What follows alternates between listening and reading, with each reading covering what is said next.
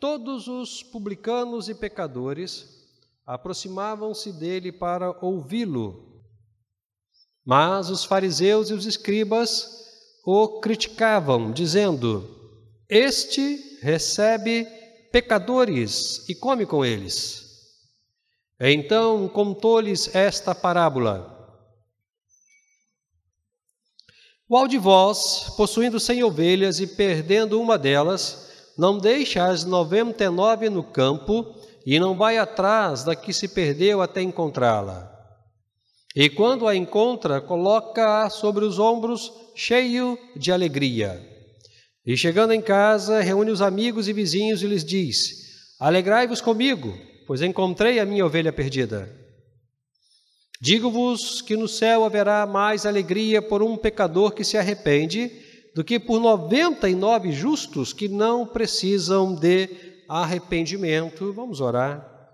Ó Deus, nós nos encontramos em tua presença, em sua casa, para celebrar ao Senhor e já o temos feito. Já louvamos ao Senhor, já contribuímos, já intercedemos pelos amigos e irmãos necessitados e agora, Deus, estamos diante do Senhor para ouvir do Senhor o que o Senhor tem para nós esta noite. Por misericórdia, esconde-nos atrás da cruz de Cristo e fala aos nossos corações. É a nossa oração em nome de Jesus. Amém, Senhor, e amém. Meus queridos irmãos, em um primeiro momento, quando nós estávamos refletindo, pensando sobre esse texto, o Evangelho de Lucas é um evangelho uh, com informações é, muito importantes. Eu, eu diria que é um evangelho didático, é um evangelho didático. Ele traz ensinamentos muito importantes, muito ricos, né?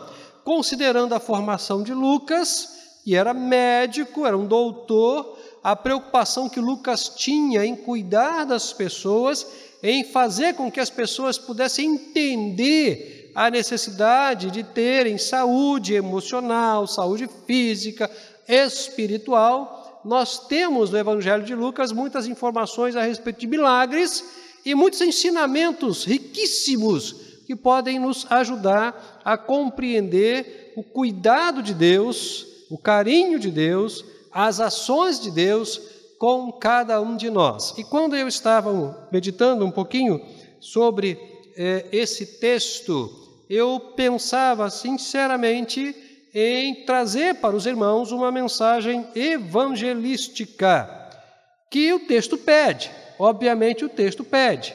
Não? Mas, observando o, o movimento do dia, Observando a, a, quantidade de pessoas que estão conosco nesse momento, nesta hora, observando tudo que está acontecendo ao nosso redor, eu penso que nós devemos conversar um pouquinho sobre o real papel da igreja. Qual é de fato o objetivo da igreja? A que se pretende a igreja, para que ela foi constituída como igreja. E deixe-me falar uma coisa para os irmãos: não me assusta e não deve assustar os irmãos em hipótese alguma a quantidade de pessoas que participam uh, dos momentos de celebração no culto. Por quê? Porque quem trabalha na igreja não somos nós. Nós somos instrumentos da graça de Deus nós somos movimentados por Cristo Jesus para celebrar, para cultuar e para pregar o Evangelho. E há uma coisa muito importante em Deus, muito importante em Deus. Eu me lembro que no Antigo Testamento, num determinado momento, quando Israel está diante de Deus, milhares de pessoas diante de Deus, cultuando, celebrando, fazendo sacrifícios, considerando a história daquele momento em que o povo estava vivendo, que não era uma história muito agradável a Deus, o próprio Deus chama o povo e lhes faz uma pergunta. E a pergunta é: é esse o culto que eu pedi a vocês? Que vocês sacrifiquem animais? Que vocês coloquem o sangue deles sobre o altar? Que vocês toquem trombetas e dancem? É claro que isso também é importante, mas presta atenção no que eu falei. Naquele momento, a celebração destoava da situação moral e espiritual do povo israelita. E aí ele então orienta o povo e diz o seguinte: Mas o culto que eu quero de vocês é que vocês cuidem das viúvas, tenham misericórdia dos órfãos, alimentem aqueles que estão passando necessidade, visitem os que estão doentes, chorem com aqueles que estão enlutados, comunguem, caminhem com os necessitados, cuidando deles. Essa é a celebração que eu quero de vocês, esse é o culto que eu quero de vocês, e eu volto a dizer: não há em nenhum momento nessa palavra de Deus nenhuma orientação, nenhuma ordenação para que a liturgia fosse extinta. Absolutamente, o culto religioso faz parte da história da humanidade. E ele é uma peculiaridade de quaisquer religiões. No nosso caso, nós o celebramos desta forma.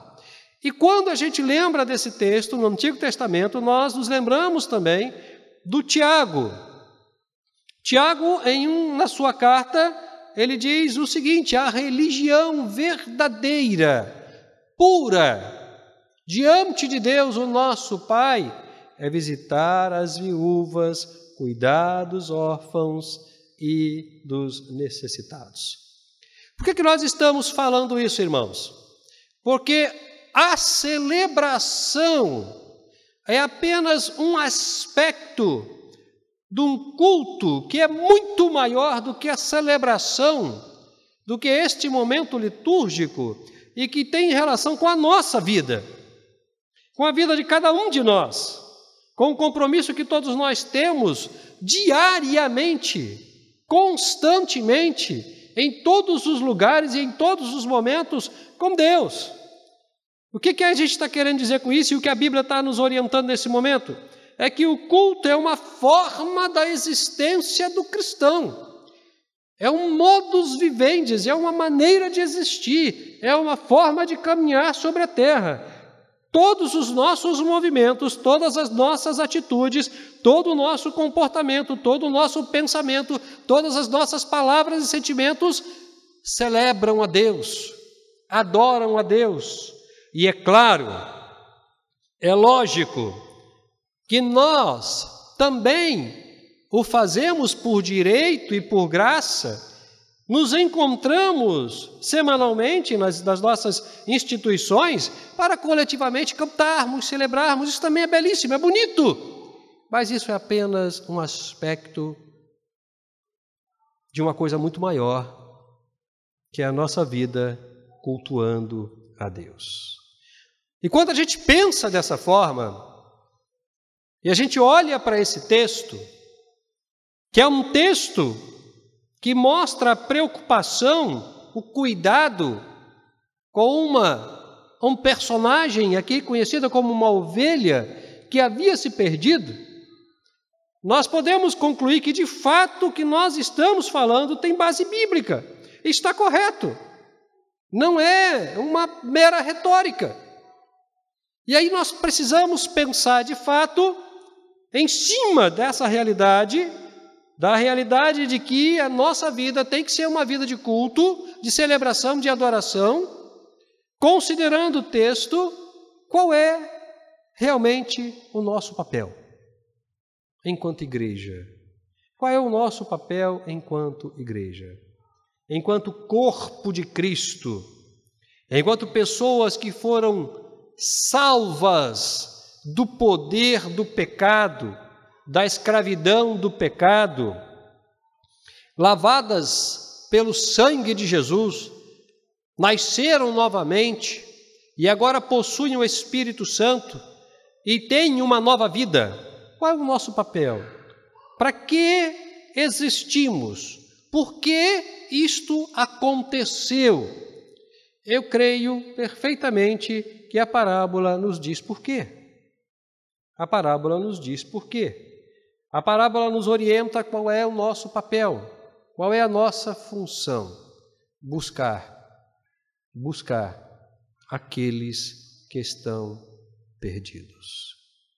Conta-se uma história, não posso afirmar que seja verdadeira, mas é uma parábola né, de que e eu vou contá-la contá apenas para a, a exemplificar em nossa conversa o que nós estamos querendo informar à comunidade, a você também que está conosco através da internet.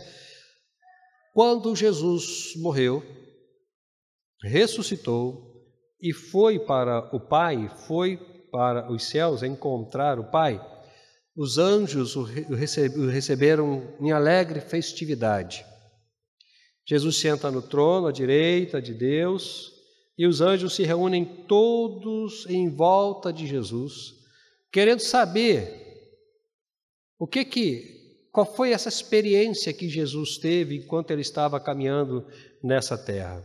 E aí os anjos começaram a perguntar para ele, né, o que que é sentir dor, como é que é sentir saudade, como é que é sentir fome, né? Como é que é ser traído? E todas as perguntas e Jesus pacientemente respondendo, respondendo, respondendo. E aí um anjo perguntou o seguinte: Senhor, o Senhor voltou para cá. O Senhor voltou para cá. O Senhor não vai voltar para lá agora. O Senhor já disse que vai voltar, mas nem nós sabemos né, exatamente o dia que o Senhor vai voltar, mas com certeza não é agora. Como é que vai ficar a história lá embaixo? O que, que vai acontecer?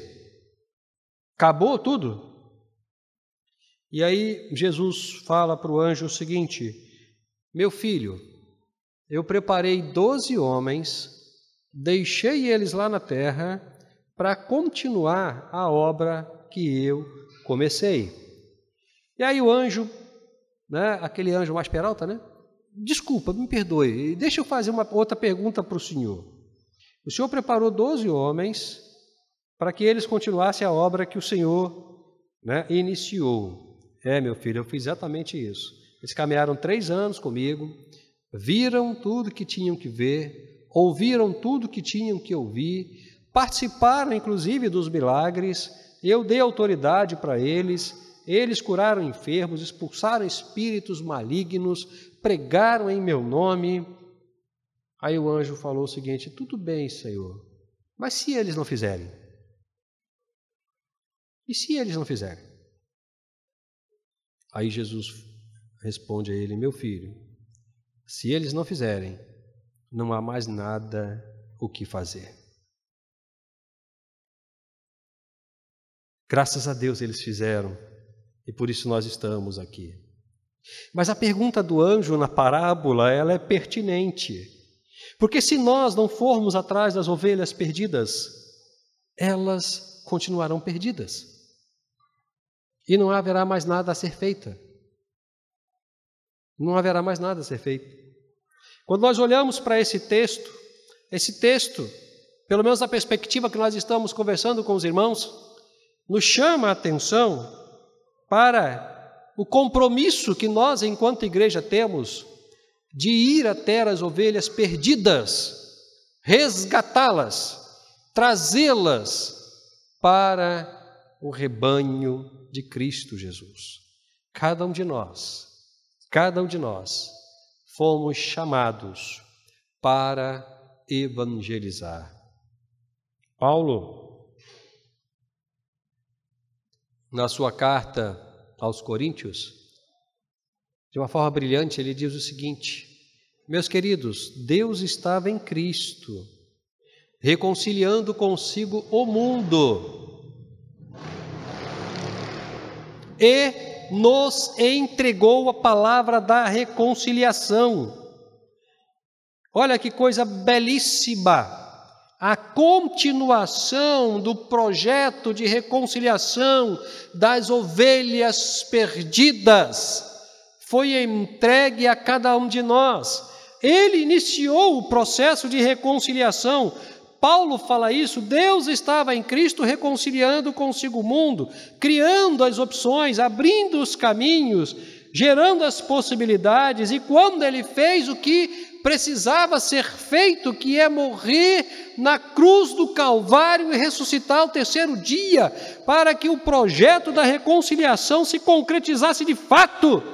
Ele nos entrega a comunicação desse projeto, a palavra desse projeto e diz: agora vão a todas as nações, vão a todas as nações, vão a todas as nações e falem, ensinem, comuniquem, construam discípulos e tornem essas pessoas, bem como vocês, semelhantes a mim. Quando a gente olha para esse texto, a gente começa a fazer algumas perguntas que são muito importantes e que também têm relação com a, a, a missão de cada um de nós. A primeira coisa que a gente pergunta aqui: com quem Jesus estava se relacionando? Porque, irmãos, se o objetivo é buscar as ovelhas, não importa que tipo de ovelha a gente vai buscar, desde que seja ovelha. Nós não podemos fazer seleção. A mensagem da reconciliação que nos foi entregue é para toda e qualquer pessoa. Nós não podemos ter medo de levar a palavra a todas as pessoas. Com quem Jesus se relacionava? Olha que o texto já começa dizendo assim: olha, os publicanos, quem eram os publicanos? Os publicanos eram judeus contratados por Roma para cobrar os impostos dos seus irmãos judeus. E eles podiam sobre, sobretaxar os, os impostos, o que os tornava pessoas odiadas pelos, seus, pelos judeus.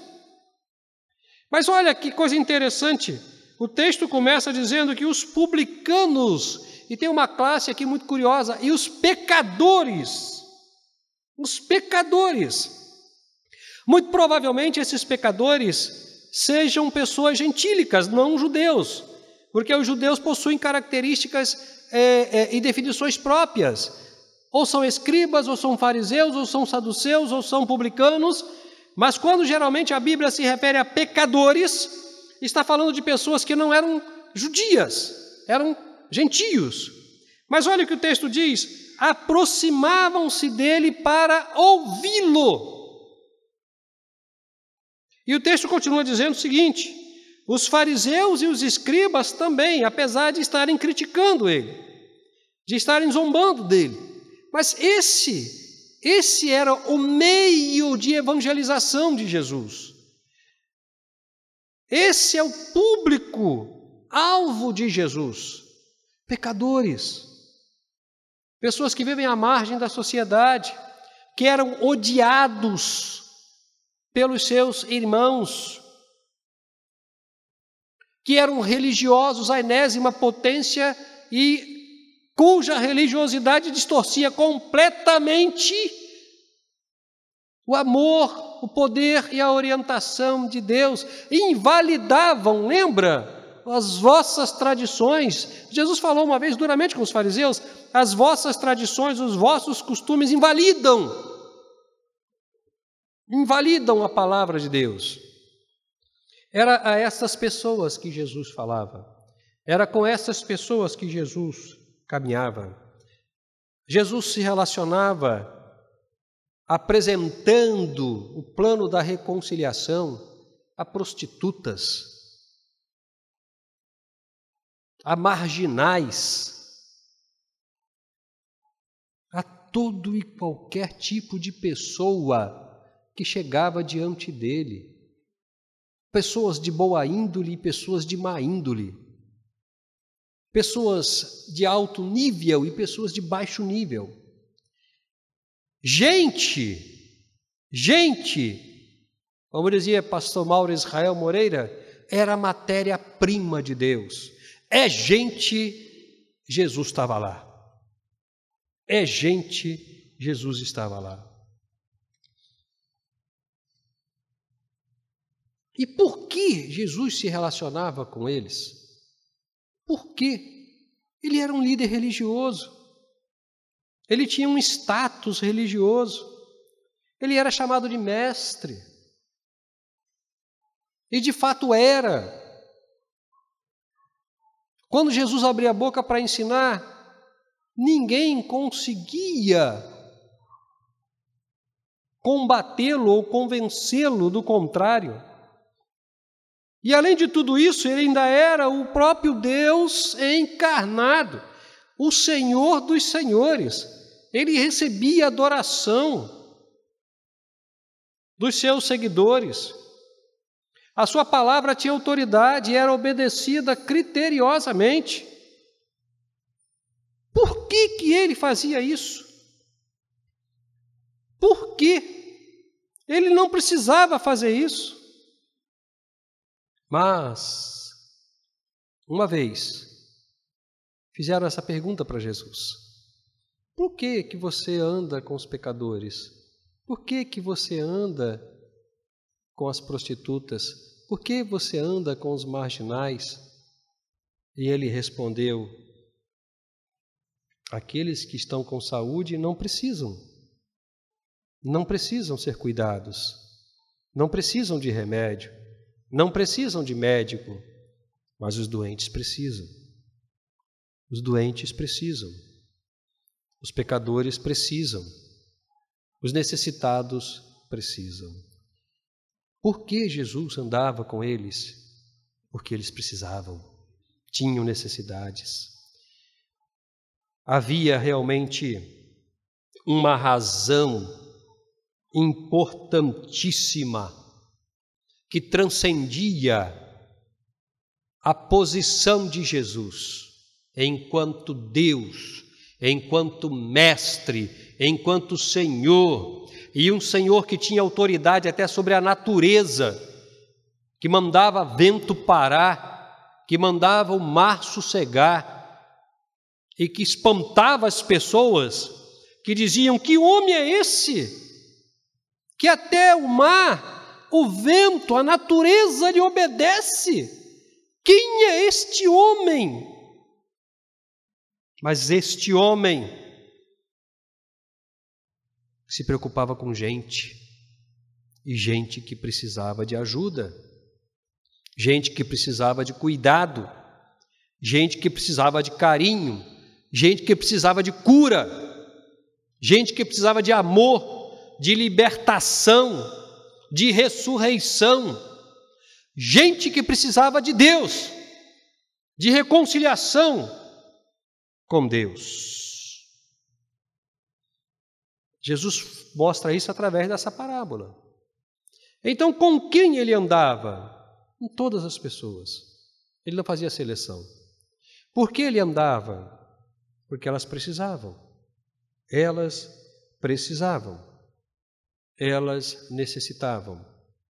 Qual foi o motivo, o movimento que levou Jesus, representado na parábola aqui, né, pelo pastor, a buscar a ovelha perdida? Qual foi o movimento? O amor. O amor.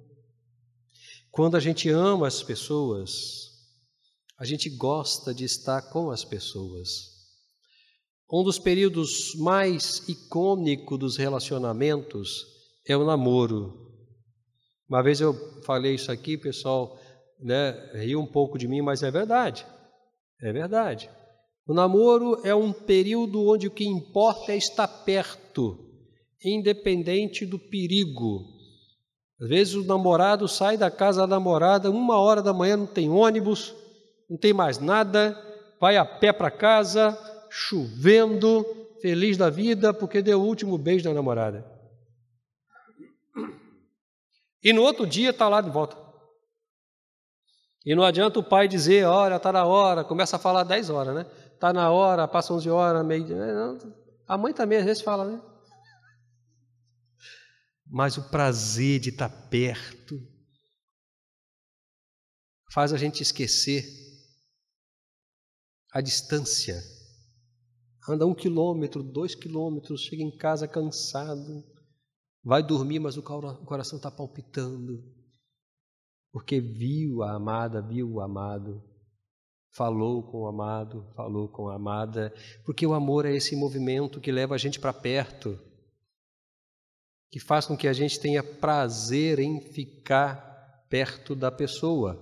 É claro que isso não acontece apenas no namoro, obviamente, não? Isso é o início de uma bela caminhada, porque depois deve vir o noivado, depois vir o casamento, e aí sim, né? aquilo que começou com um olhar ou uma conversa amorosa, amorosamente se concretiza na união de dois corpos que se tornam uma carne.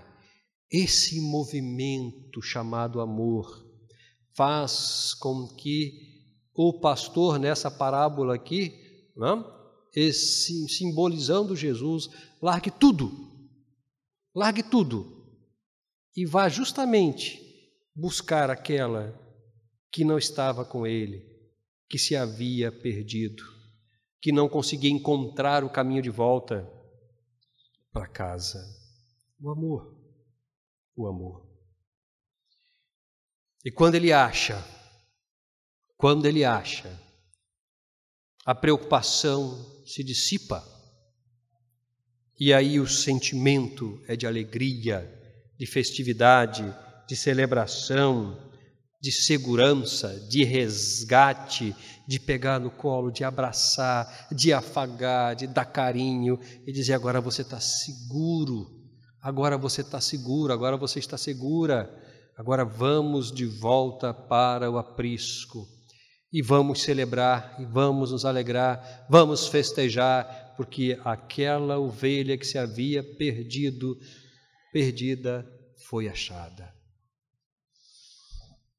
Mas essa não é uma alegria apenas de uma pessoa. Essa não é apenas a alegria do pastor. A alegria de resgatar uma ovelha deve ser a alegria da igreja, porque o compromisso de resgatar ovelhas é o compromisso da igreja. E o movimento que gera a busca da ovelha perdida, que é o amor, não é uma característica, uma particularidade do pastor da igreja, mas da igreja. A igreja cresce, se constrói e se relaciona fundamentada no amor no amor, porque é o amor que gera o movimento da busca. Meus queridos, a centésima ovelha ou as centésimas ovelhas estão perdidas por aí, esperando alguém para buscá-las, alguém para resgatá-las, alguém para trazê-las para o ambiente seguro, alguém para amá-las, quem irá buscá-las? Quem irá buscá-las? Eu e vocês, porque é para isso que a igreja foi instituída por Cristo, para que o plano, o projeto da reconciliação se concretizasse de fato. Lembra da pergunta do anjo? E se nós não fizermos nada? Não há mais o que fazer.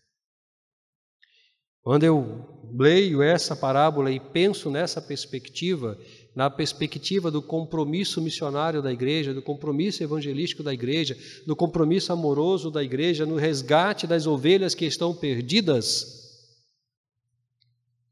eu entendo, meus irmãos, que o que nós fazemos aqui é relevante enquanto culto, enquanto celebração, todas as atividades que nós fazemos, amém. A igreja é uma instituição que promove movimentos também e deve promover, porque os movimentos valorizam as pessoas, valorizam as pessoas.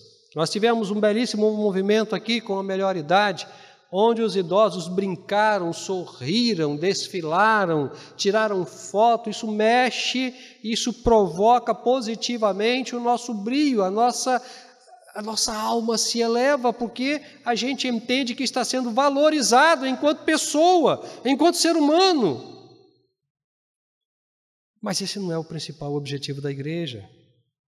Até porque, enquanto nós estamos aqui nos alegrando, celebrando, e eu volto a dizer de forma legítima, centenas, milhares, milhões de ovelhas estão perdidas, esperando alguém para buscá-las, esperando alguém para resgatá-las, porque sozinhas elas não vão encontrar o caminho, sozinhas elas continuarão perdidas. Meus queridos, meus amados irmãos em Cristo Jesus, meu precioso amigo e irmão que está conosco através da internet, não despreze a sua congregação, não abandone a sua congregação, não deixe de celebrar, de cultuar a Deus comunitariamente, mas entenda uma coisa: a sua vida foi resgatada, a nossa vida foi resgatada, para que nós possamos ir além desses momentos, em direção à busca das centésimas ovelhas. Deus nos chamou para construirmos o reino, buscando as ovelhas que estavam perdidas. Talvez você tenha sido uma dessas. Talvez você tenha sido uma dessas. Alguém te buscou. Alguém foi atrás de você. Alguém te trouxe para o aprisco. Alguém te protegeu. Agora está na hora de você fazer a mesma coisa. A mesma coisa. Quando Jesus fala, e nós vamos começar a partir de novembro, na parte da manhã, uma série de mensagens sobre frutificando em Cristo Jesus. Quando Jesus fala, meu Pai é glorificado, meu Pai é glorificado em que vocês deem muitos frutos e o fruto de vocês permaneça. Ele não está falando especificamente da música, dos instrumentos, absolutamente ainda que ele reconheça que isso é bom. E eu creio que se Jesus tivesse um tempo ia aprender a tocar uma guitarra, mas ele está falando exatamente disso, de cuidar de gente, de proteger pessoas, trazê-las de volta para o aprisco. Esse é o nosso objetivo essa é a nossa razão de ser enquanto igreja. Esse é o compromisso de cada um de nós. Buscar as centésimas ovelhas. Amém? Que o Senhor nos abençoe. Vamos celebrar. Logo após, então, o pastor Roberto está com a palavra para fazer o encerramento do culto.